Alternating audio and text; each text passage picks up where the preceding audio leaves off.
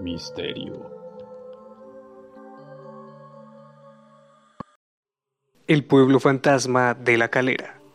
A 5 kilómetros de Bogotá, saliendo por la vía La Calera, existe un pueblo que parece salió de un cuento de terror, pues su paisaje es bastante desolador.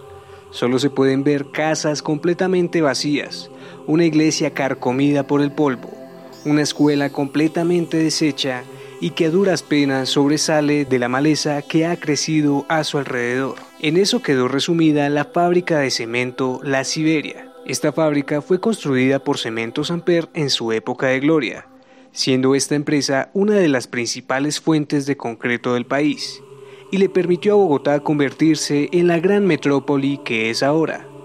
Alrededor de esta cementera se construyó toda una ciudadela, la cual fue bautizada con el mismo nombre de la fábrica.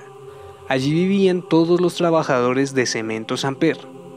En este lugar se podía encontrar un hospital, una escuela, una estación de policía y todo lo necesario para que un pueblo se llenara de vida.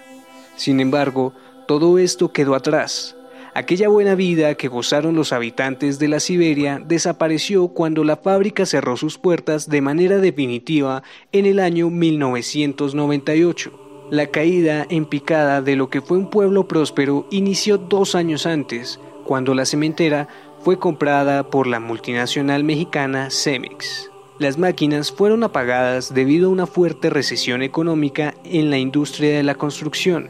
Sin trabajo y sin ningún motivo para continuar en un pueblo que iba en picada a la ruina, los habitantes de este pueblo decidieron irse del lugar poco a poco hasta que quedó completamente vacío.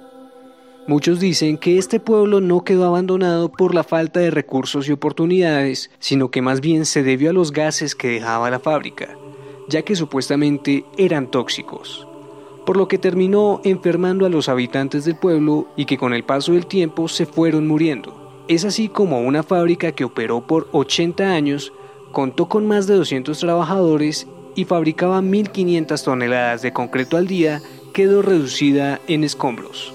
Aunque realmente no se han visto fantasmas o algún tipo de espectro, los pocos aventureros que han decidido visitar las ruinas de la Siberia afirman que la atmósfera del lugar es bastante densa y el ambiente se siente pesado. Aseguran que algo raro pasa allí.